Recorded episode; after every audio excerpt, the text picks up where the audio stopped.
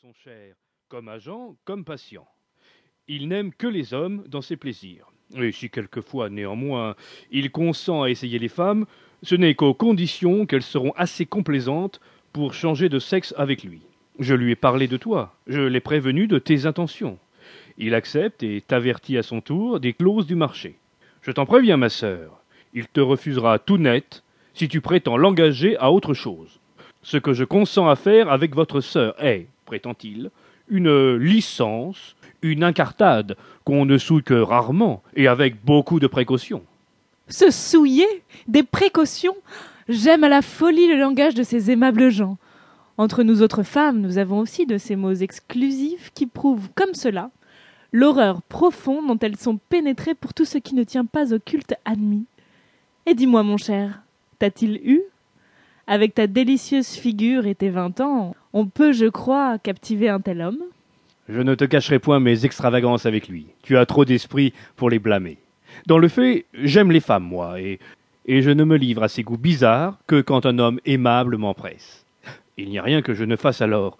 Je suis loin de cette morgue ridicule qui fait croire à nos jeunes freluquets qu'il faut répondre par des coups de canne à de semblables propositions. L'homme est-il maître de ses goûts? Il faut plaindre ceux qui en ont de singuliers, mais ne les insultez jamais. Leur tort est celui de la nature. Ils n'étaient pas plus les maîtres d'arriver au monde avec des goûts différents que nous ne le sommes de naître ou bancal ou bien fait. Un homme vous dit-il d'ailleurs une chose désagréable en vous témoignant le désir qu'il a de jouir de vous? Non, sans doute. C'est un compliment qu'il vous fait. Pourquoi donc y répondre par des injures ou des insultes? Il n'y a que les sots qui puissent penser ainsi. Jamais un homme raisonnable ne parlera de cette matière différemment que je ne fais. Mais c'est que le monde est peuplé de places imbéciles qui croient que c'est leur manquer que de leur avouer qu'on les trouve propres à des plaisirs et qui, gâtés par les femmes, toujours jalouses de ce qu'on a l'air d'attenter à leurs droits, s'imaginent être les Don Quichotte de ces droits ordinaires et brutalisent ceux qui n'en reconnaissent pas toute l'étendue. Ah, mon ami, baise-moi. Tu ne serais pas mon frère si tu pensais différemment. Mais un peu de détails, je t'en conjure, et sur le physique de cet homme et sur ses plaisirs avec toi. Monsieur Dolmancé était instruit par un de mes amis, du superbe membre dont tu sais que je suis pourvu. Il engagea le marquis de V à me donner un souper avec lui. Une fois là, il fallut bien exhiber ce que je portais. La curiosité parut d'abord être le seul motif. Un très beau cul qu'on me tourna, et dont on me supplia de jouir, me fit bientôt voir que le goût seul avait une part à cet examen. Je prévins Dolmancé de toutes les difficultés de l'entreprise. Rien ne l'effaroucha.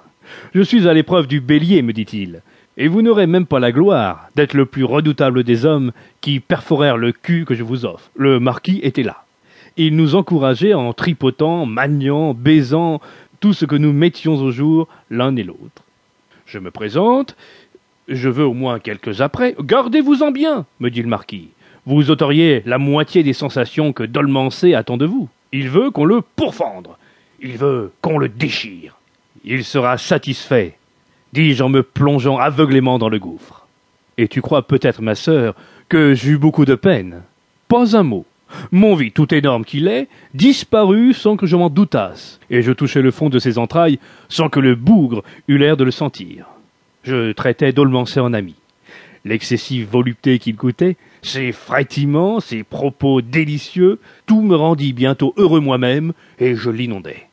À peine fus-je dehors, que Dolmancé se retournant vers moi, échevelé, rouge comme une bacchante. Tu vois l'état où tu m'as mis, cher chevalier, me dit-il, en m'offrant un vis sec et mutin, fort et long d'au moins six pouces de tour. Daigne, je t'en conjure, ô mon amour, me servir de femme après avoir été mon amant, et que je puisse dire que j'ai goûté dans tes bras divins tous les plaisirs du goût que je chéris avec tant d'empire. Trouvant aussi peu de difficulté à l'un qu'à l'autre, je me prêtai. Le marquis, se déculottant à mes yeux, me conjura de bien vouloir être encore un peu homme avec lui, pendant que j'allais être la femme de son ami. Je le traitais comme Dolmancé qui, me rendant au centuple toutes les secousses dont j'accablais notre tiers, exhala bientôt au fond de mon cul cette liqueur enchanteresse dont j'arrosais presque en même temps celui de V. Tu dois avoir eu le plus grand plaisir, mon frère, à te trouver ainsi entre deux. On dit que c'est charmant. Il est bien certain, mon ange, que c'est la meilleure place. Mais quoi qu'on en dise, tout cela ce sont des extravagances que je ne préférais jamais.